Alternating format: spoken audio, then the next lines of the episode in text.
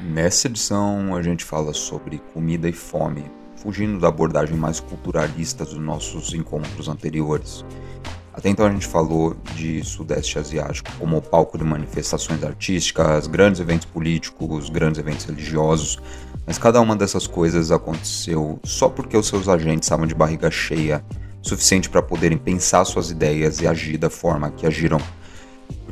Quando a gente entra nos turbulentos anos de 1964 e 5 na Indonésia, com a deposição do primeiro presidente do país, Sukarno, e a subida ao poder dos militares, a gente está falando de um evento levado a cabo por pessoas com a barriga vazia. A questão da alimentação foi uma das motivadoras daquela onda de violência sem igual que ganhou parte da sociedade civil para o lado do ditador Suharto por um momento, fazendo a Indonésia derrubar o seu primeiro presidente, o herói da independência nacional que era adorado pelo povo. E essa é uma história que alterou a culinária local também, curiosamente. Eu vou tentar ser sucinto aqui e contar em alguns minutos como a crise de fome dos anos 60 e 70, foi uma geração inteira que viveu passando fome, contou como uma das armas utilizadas na Guerra Fria para ganhar ou ostracizar países. E essa é a nossa parte número 1. Um.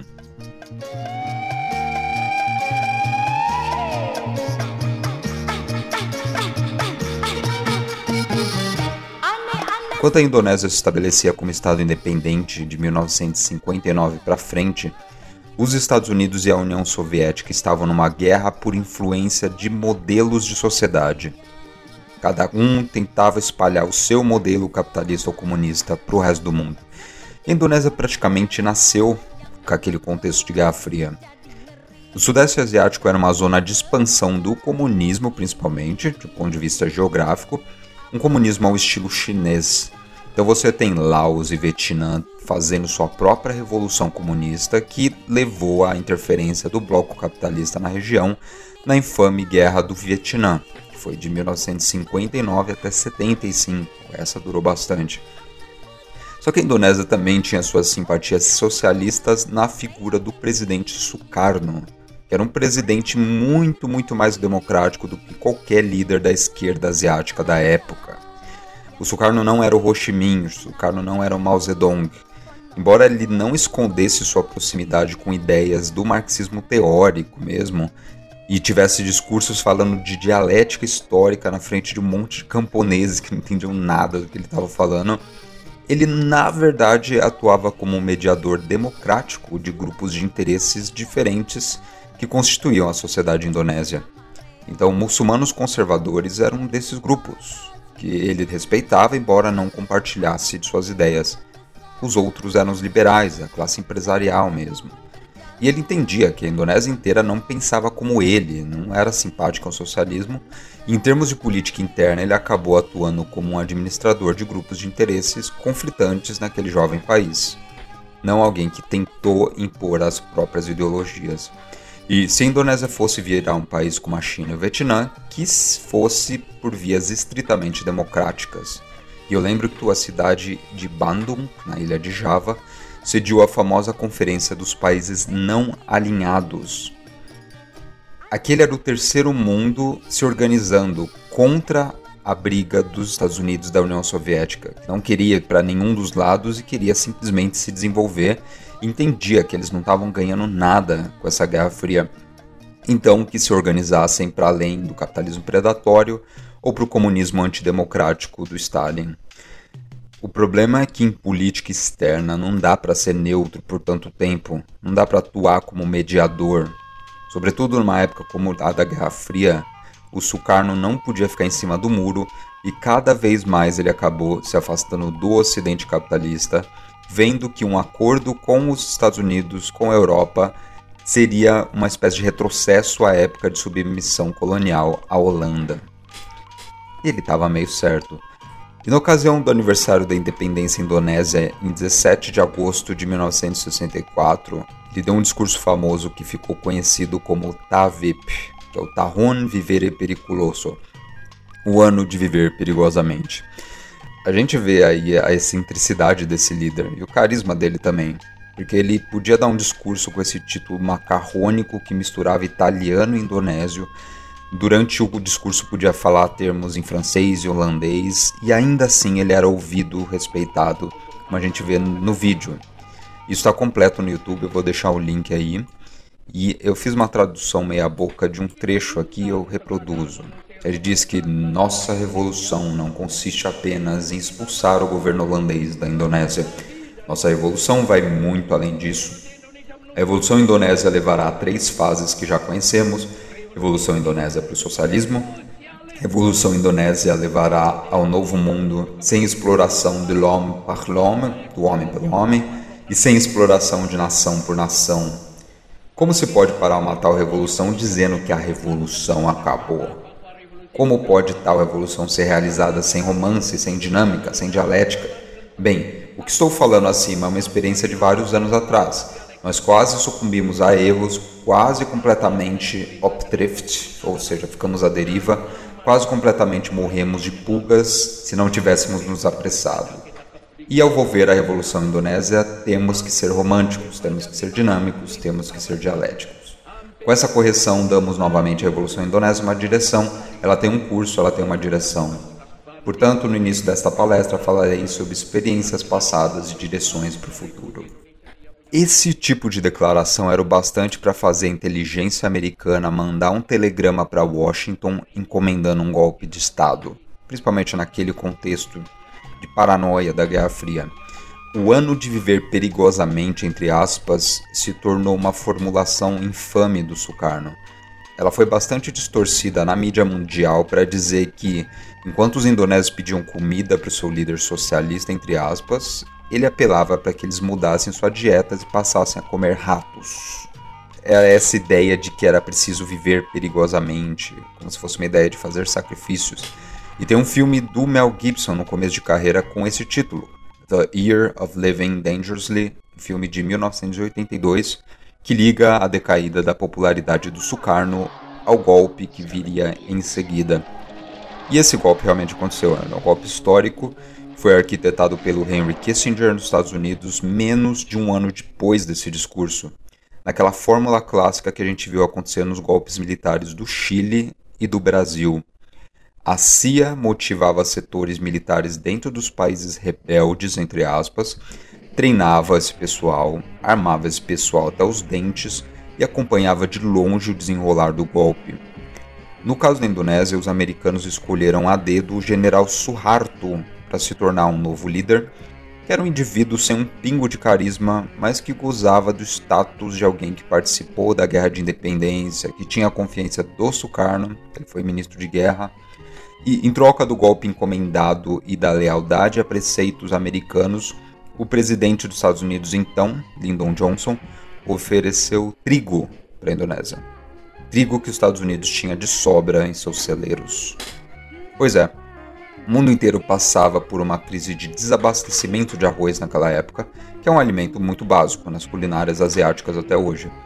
E essa crise bateu pesado em populações principalmente fora da ilha de Java. Então, na região de Nusa Tenggara, você tem um período de 1962 a 7 que particularmente as populações passaram muita fome. E a origem da crise foi tanto problemas climáticos mesmo, quanto pestes nas colheitas de arroz do mundo todo, pestes muito parecido com essa pandemia de Covid. Ela surge via uma mutação, é, o pessoal não tem nenhuma solução para ela por muito tempo e nesse meio tempo morre uma quantidade imensa de pessoas. Nesse caso foi uma versão vegetal, demorou para se criar o pesticida que lidasse com essa peste e por muito tempo as safras de arroz foram prejudicadas, né? E também teve a questão da explosão demográfica daquela geração. Na Indonésia, a coisa foi desestabilizadora do próprio sistema de pagamento de salários, porque parte dos salários para camponeses, que era uma grande maioria no país, e também trabalhadores manuais, era paga com arroz. Você recebia seu dinheiro, recebia sua cota de arroz e ia para casa. A gente tem uma economia semi-feudal ainda operando nesse país, mesmo que seja no século XX. Então, consequentemente, encher a barriga da população seria indispensável para acalmar os ânimos durante uma mudança abrupta de governo, no fechamento do parlamento, e a suspensão do regime democrático pelos próximos 30 anos. Então veio o massacre de 30 de setembro de 1965, perseguição política, fechamento da mídia e por aí vai. E o governo calou a boca da população, em todos esses casos, com trigo. Esse tipo de barganha yankee, trocamos sua democracia por grãos, veio de um programa chamado PL 480, Public Law 480, curiosamente divulgado como o programa Food for Peace, né, Comida por Paz, que consistia numa lei que permitia a países aliados comprar alimentos dos Estados Unidos com sua moeda local e não com dólar. Muito melhor do que um bombardeiro em nossa competição contra os comunistas, comenta um senador da época, o McGovern. O problema é que, observando a estatística de consumo de produtos derivados do trigo na Indonésia, per capita só se consumia 0,3 quilos de trigo por ali. Isso assim, é uma quantidade que você usa para fazer um bolo. E uma pessoa consumia só isso por ano. Na Malásia hoje a gente tem um consumo de 50 quilos de trigo por pessoa por ano. No Brasil deve ser até mais, porque a gente come muita massa. E os indonésios não tinham costume mesmo de comer produtos à base do trigo, em partes porque trigo não cresce lá. Aquele já é um país fértil para a agricultura, eles têm outras coisas, então não fazia sentido consumir aquele produto. E aqui entra o Li Xiaoliang, um grande empresário, braço direito de Suharto durante todo o seu governo, que através de publicidade pesada alterou a cultura alimentar da Indonésia, introduzindo o miojo no prato das famílias locais. Foi ele que conseguiu fazer alguma coisa com esse monte de trigo americano.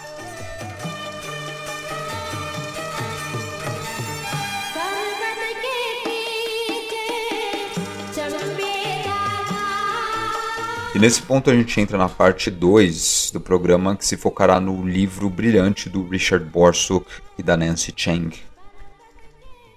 Esse é um livro extenso de história econômica mesmo, só que ler sobre a vida do Li Xiaoliang é ler sobre a história econômica indonésia, porque esse cara basicamente controlou os pilares financeiros do país por décadas.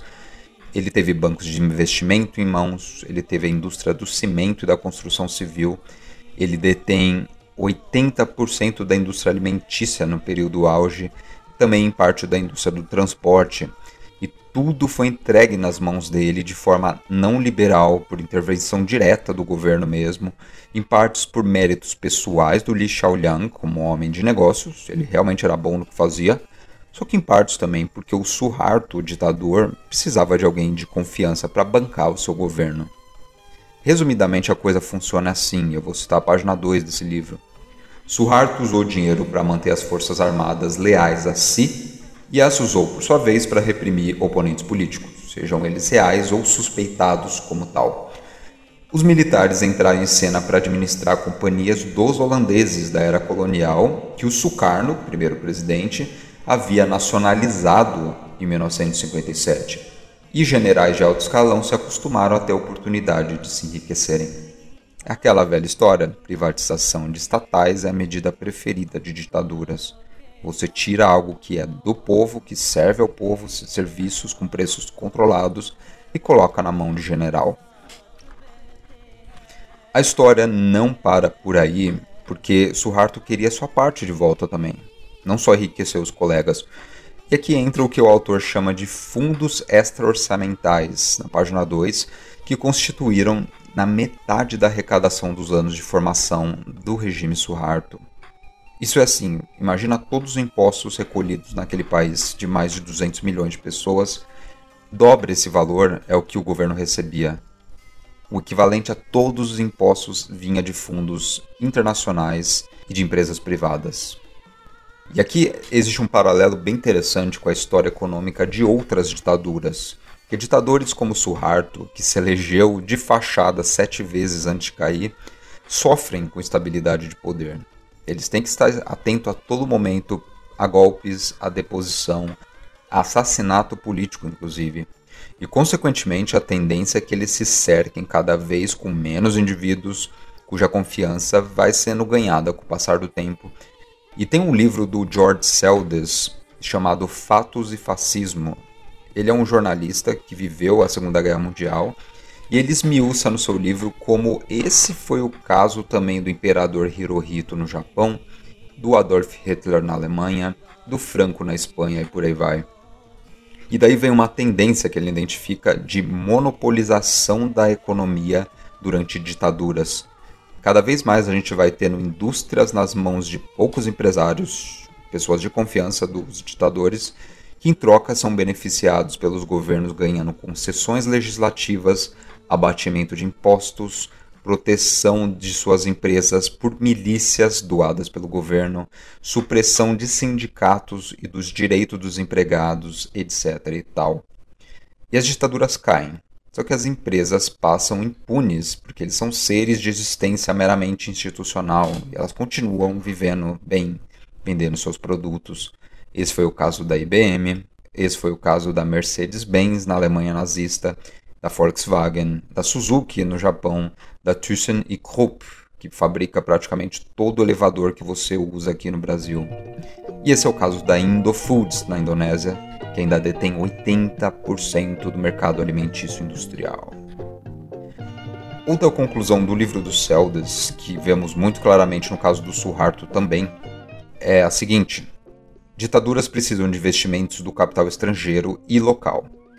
E do capital local a gente entende bem, porque você tem quatro pilares de subsistência de sociedades daquele tamanho, né, que tem 270 milhões de pessoas.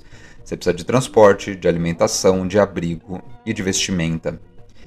Mas o capital estrangeiro é necessário porque ninguém queria investir na Indonésia ditatorial por muito tempo.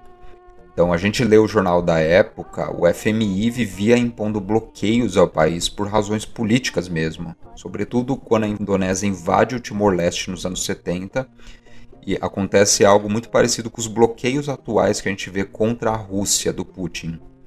E o resultado é, quando surgem os tigres asiáticos, ligados também à política de Guerra Fria e à expansão sem limites do capitalismo ao estilo americano lá no Sudeste Asiático, eles vão ser a Singapura, Malásia, Coreia do Sul, Hong Kong e Taiwan. A Indonésia fica de fora, mesmo tendo se aliado com os Yankees. E em partes porque o líder que colocaram lá para cuidar do país, embora fosse um lacaio dos Estados Unidos, era maluco demais para o gosto dos liberais da era Clinton. Então ele ficou sem o investimento estrangeiro. E os investimentos estrangeiros necessários para manter o exército com seus benefícios de boca calada e alimentado tiveram que vir do conglomerado do Li Xiaoliang, o tal do Salim Group, através de um banco chamado BCA, que é o Banco Central da Ásia. É que a gente entende bem o conluio entre Suharto e Li Xiaoliang. 30% das ações dos ativos desse banco iam direto para o bolso do Suharto e dos seus filhos. Lian tinha credibilidade com os investidores do exterior que o Suharto não tinha e por isso que o seu conluio com Suharto deu certo. Não existe ditadura Suharto sem Li Xiaoliang, não existe Li Xiaoliang sem a ditadura Suharto.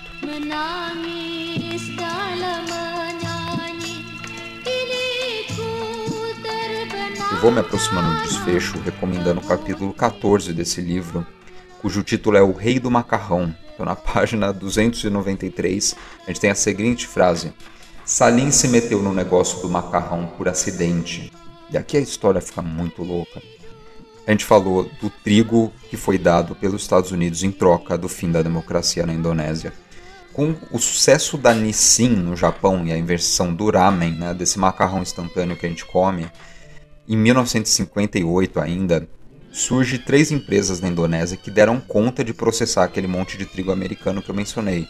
Eles fabricaram produtos como Supermi, Indomi, Sarami. Esse final Mi significa macarrão em indonésio, né? E eu coloco um diagrama aí na tela de como funcionam essas empresas, quando surgiu cada uma. Em 1970, todo esse monopólio já era do Li Xiaoliang. O Lin ganhou tudo por intermédio do Suharto e ele acabou caindo também quando o regime Suharto caiu em 1998 e ele teve que se mudar para Singapura, onde faleceu de boa na cama dele em 2012. Hoje todo o seu conglomerado é de seu filho Anthony Salim sob o nome Indofoods. Eu coloco um comercial do Super Me pra gente ver mais ou menos como eles vendem a imagem. Hmm, pasti deh buntut-buntutnya minta dibikinin super miso buntut baru. Ada buntutnya loh. Semua suka kuah yang buntut banget. Ini kan, hmm, rasa sop buntutnya juara. Baru sop buntut. A técnica do comercial é muito clara. Ele acerta a elevação do ramen a uma refeição de verdade, que a família tradicional come, com uma mistura de sabores e temperos tradicionais da própria Indonésia e uma transformação desse prato num prato nacional. Esse é um aspecto interessante e a gente vê como a política da, da comida funciona. Tem um episódio de 3 de março de 2021 do podcast Indonesia in Depth, em que a jornalista entrevista jovens indonésios perguntando sobre hábitos alimentares, comidas preferidas, coisa do tipo. E esse super mi da vida, esse macarrão instantâneo, acaba competindo na categoria de comida que identifica a culinária local. Compete com pratos típicos como nasi goreng, rendang, comidas daquela culinária extremamente diversa. E mal essa gente imagina que há 60 anos o trigo era considerado comida de cavalo naquele país. A gente vê aí o poder da publicidade e a história política por trás das mudanças alimentares. E nos resta pensar o que ditaduras fazem com economias a longo prazo. Como o que fazem quase nunca presta para a população, só para meia dúzia de lacaios de ditadores. Ditaduras como as do Brasil entre 64 e 85, as ditaduras argentinas tal, tiveram modelos de negócio diferentes. A gente tem que considerar isso. Foi mais pautadas na construção de empresas estatais fortes e a gente tem que repensar essa fórmula do George Seldes para falar do mundo inteiro, é claro.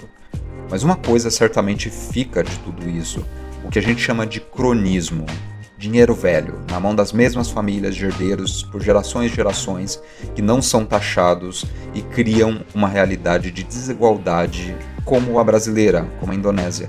Não existe meritocracia ou qualquer sonho molhado de liberal enquanto existir dinheiro velho. Políticas econômicas conservadoras não têm um mínimo interesse de mexer com esse dinheiro velho, mas perpetuá-lo. Não é à toa que as famílias monopolistas apoiam políticos conservadores. É o que o Brasil está fazendo com seu agronegócio, por exemplo. Não dá para ser conservador, não dá para conservar algo que já está podre. Esse episódio fez um pequeno desvio por ocasião do nono encontro do Sastra, o grupo de estudos do Sudeste Asiático, onde eu apresentei esse tema e quis passar aqui para os nossos ouvintes, porque também nos interessa. Na próxima a gente volta ao tema do antifeminismo. O episódio foi editado pela equipe EBTV e usou referências ao podcast Indonesia in Depth, o livro do Richard Borsuk e a Nancy Chang, a dissertação de Mutiana Shri Dewi, Middle East Report, Sukarno. Se quiser apoiar o nosso trabalho, nós somos também uma editora cheia de material de literatura e ficção traduzida e política. Dá uma olhada no nosso acervo em aetia.com.br. Meu nome é Jacó e até a próxima.